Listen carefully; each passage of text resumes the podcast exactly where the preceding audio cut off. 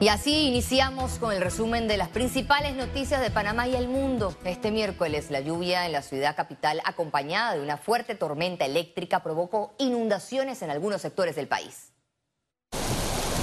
El torrencial aguacero dejó calles anegadas, quebradas fuera de su cauce y hechos de tránsito. El tráfico quedó paralizado por la acumulación de aguas pluviales. Misma situación sucedió en Vía España y el Carmen. Por otro lado, en Parque Lefebre, algunas residencias resultaron afectadas por la lluvia. Previamente, el Sistema Nacional de Protección Civil emitió un aviso de prevención hasta el 15 de octubre por un nuevo periodo de aguaceros con tormentas de importancia y actividad eléctrica. Listet García, Econews. Los rectores de las universidades públicas están preocupados por los recortes presupuestarios para la vigencia fiscal 2023. El rector de la Universidad de Panamá, Eduardo Flores, confirmó que todavía no recibe una decisión definitiva por parte del órgano ejecutivo. De no darse el ajuste, las afectaciones podrían trastocar el ingreso de 3.000 nuevos estudiantes y la construcción de la sede en San Miguelito. Nosotros pedimos 277 eh, millones, se nos asignó 243, fue lo que se, en primera instancia se envió a la Comisión de Presupuesto y lo más probable es que esté arriba de los 250 millones para el próximo año. La misma angustia se repite en la Universidad Tecnológica de Panamá. El rector de esta Casa de Estudios Superiores, Héctor Montemayor, advirtió que el efecto negativo sería la suspensión de los proyectos de investigación. En la Comisión de Presupuestos nosotros presentamos nuestra solicitud ajustada a los límites mínimos que consideramos que debía tener la universidad, que era de 120 millones y realmente el presupuesto está bastante por debajo de eso, más allá de un 15%. ¿A cuánto asciende el presupuesto? El presupuesto que con los ajustes que hemos hecho asciende a 114 millones. En la Universidad Especializada de las Américas los recursos son escasos. El rector Juan Bosco Bernal manifestó que las consecuencias se verían en los próximos meses porque no se avaló la solicitud de 54 millones de dólares. Y se nos asignó alrededor de 32 millones de balboas.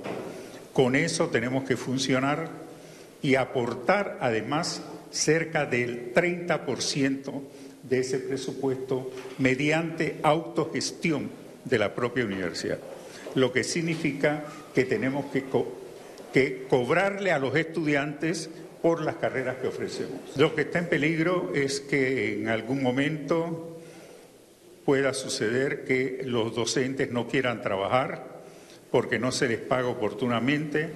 Las declaraciones de los jefes de las universidades se dieron en medio del primer debate del proyecto de ley que establece el Consejo Nacional de Rectores. Félix Antonio Chávez, Econius. El presidente del partido panameñista, José Isabel Blandón, indicó que las cosas en el gobierno no van a mejorar por un cambio de figuras que el presidente no está ejerciendo su liderazgo, que el presidente no está mandando y el país anda al garete, literalmente. Y si tú tienes un presidente que no manda, que no manda una línea sobre su equipo, que no presta atención si su equipo está haciendo o no el trabajo, entonces lo que ves es la anarquía que estamos viendo ahora mismo, que cada cual está haciendo lo que le da gana y no lo que el país necesita que se haga. Ex ministro de Seguridad Jonathan del Rosario hace un llamado a las autoridades para que tengan más presencia en las calles ante casos de inseguridad. El tema al final es que tiene que haber, tiene que haber un trabajo que se hace, no solamente para prevenir, sino también para perseguir el delito. Eh, en el tema de prevención, lamentablemente, eh, este gobierno no parece haber adoptado un enfoque de seguridad integral eh, con la prevención de la violencia y la delincuencia a sus tres niveles, como debe ser. Eso es una diferencia marcada con la administración de la cual yo fui parte. Pero más allá de eso, cuando se da un delito, se espera, de esta naturaleza, se espera que las autoridades comuniquen. ¿no? Aquí también se dieron en su momento algunas, digamos, intercambios de disparos en los corredores y la población no se entera realmente de lo que ocurre. La vacunación contra COVID-19 en niños de seis meses a cuatro años de edad inició este miércoles en el distrito de San Miguelito. La jornada contó con dosis de la casa farmacéutica Pfizer. El Ministerio de Salud detalló que en esta fase se colocarán 6.000 vacunas. Por ahora tenemos que son en los centros de salud y en las policlínicas.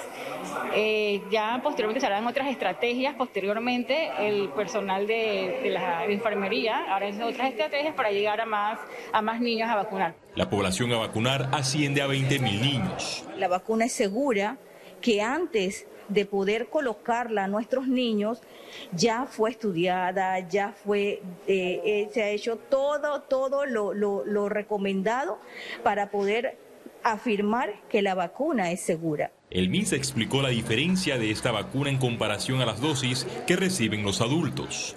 Esta vacuna es la décima parte de la vacuna de los adultos. O sea, la primera diferencia sería la cantidad que reciben los niños. La segunda sería que para ellos están calculados tres dosis, no cuatro como los adultos.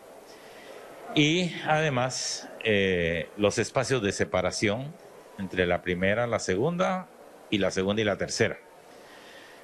Que entre la primera dosis y la segunda sería un mes y entre la segunda y la tercera serían dos meses. La región de salud de San Miguelito registra menos de 100 casos activos con 3% de positividad y un RT en 0.5 debido a la campaña de inmunización. Félix Antonio Chávez, Econius. El Ministerio de Salud detectó más de 3.000 productos farmacéuticos ilícitos en el país. En un operativo de Acodeco, en alianza con la Dirección de Farmacias y Drogas del MINSA y el Ministerio Público, decomisaron más de 3.000 productos farmacéuticos presuntamente falsificados a través de inspecciones a nivel nacional. Las inspecciones tenían por objetivo detectar faltas a las normativas sanitarias vigentes, es decir, medicamentos sin registro sanitario en Panamá dispuestos a la venta al público los productos farmacéuticos falsificados o de bajo estándar pueden contener eh, algún químico que va en contra de la salud del, del individuo que los ingiere y es por eso una responsabilidad gubernamental. ¿Qué retiramos del mercado en números? 547 unidades de medicamentos sin registro sanitario, 7 unidades de muestras médicas para la venta puestas a la venta 2.626 unidades de muestras médicas que se presume que estaban destinadas para la venta al público porque estaban puestas en las estanterías. 38 productos con etiqueta adulterada cuando nuestra norma no permite ni siquiera el reetiquetado ni el sobreetiquetado. 192 unidades de productos que su, en su etiquetado declaran indicaciones terapéuticas sin contar con un registro sanitario, lo cual es una publicidad engañosa.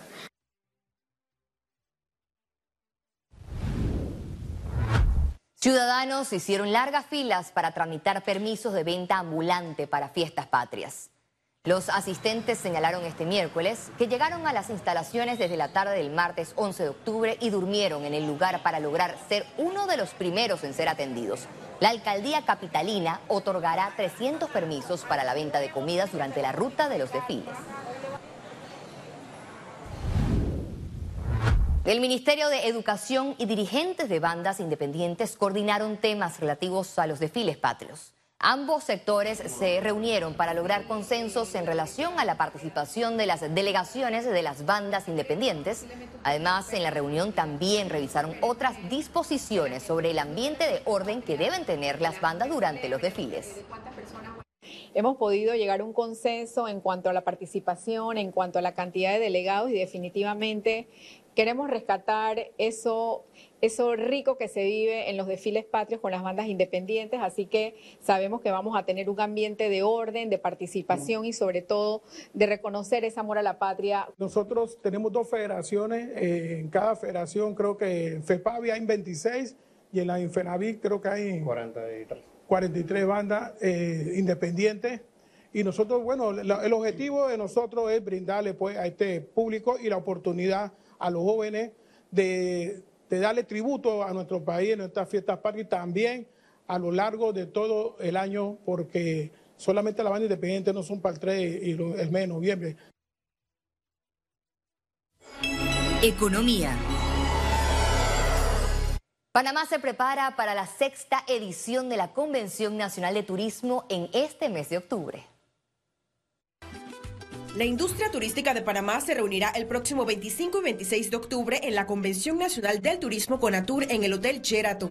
Se trata del evento más grande del sector, el cual contará con la participación de su máxima autoridad internacional, la Organización Mundial del Turismo y otros expositores internacionales. Vamos a, tener exposiciones y ponencias desde el ADN gastronómico hasta el tema de las comunidades, de la organización de comercial, temas de conectividad, aeropuertos, temas de cruceros. Em, también vamos a tener eh, más de 30 comunidades del interior participando en la misma. Los interesados deben inscribirse en cámaraturismopanamá.com para participar de talleres, conferencias y mesas de trabajo. Van a haber un formulario donde se inscriben. Ese formulario es enviado a, una, a, la organización del evento y la organización del evento verifica eh, la, la, persona, o sea, verifica que sea propiamente un, participante del sector turismo y automáticamente le confirma su participación y le manda un QR y una información donde esa persona va a poder llegar el 25 y poder registrarse. Para este 2022, el lema de Conatur es Turismo Panamá, motor del desarrollo económico y las comunidades. Que vamos a darle la oportunidad que vean la cantidad de emprendimiento que viene.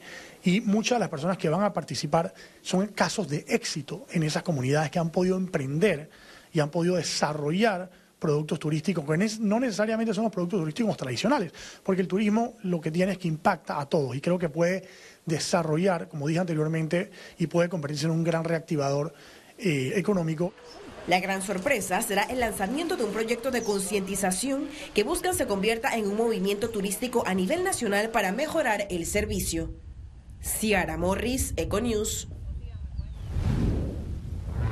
El Ministerio de Trabajo y Desarrollo Laboral recibió este miércoles a su nuevo viceministro. La ministra de esta cartera, Doris Zapata, le dio la bienvenida al viceministro Fernando Castillero. En redes sociales, la funcionaria publicó, Juntos continuaremos la loable misión de servir con dinamismo en la sublime tarea que nos demandan los actores del mundo laboral. Y al regreso, internacionales. Qatar reveló detalles del plan de transporte para la Copa Mundial de la FIFA.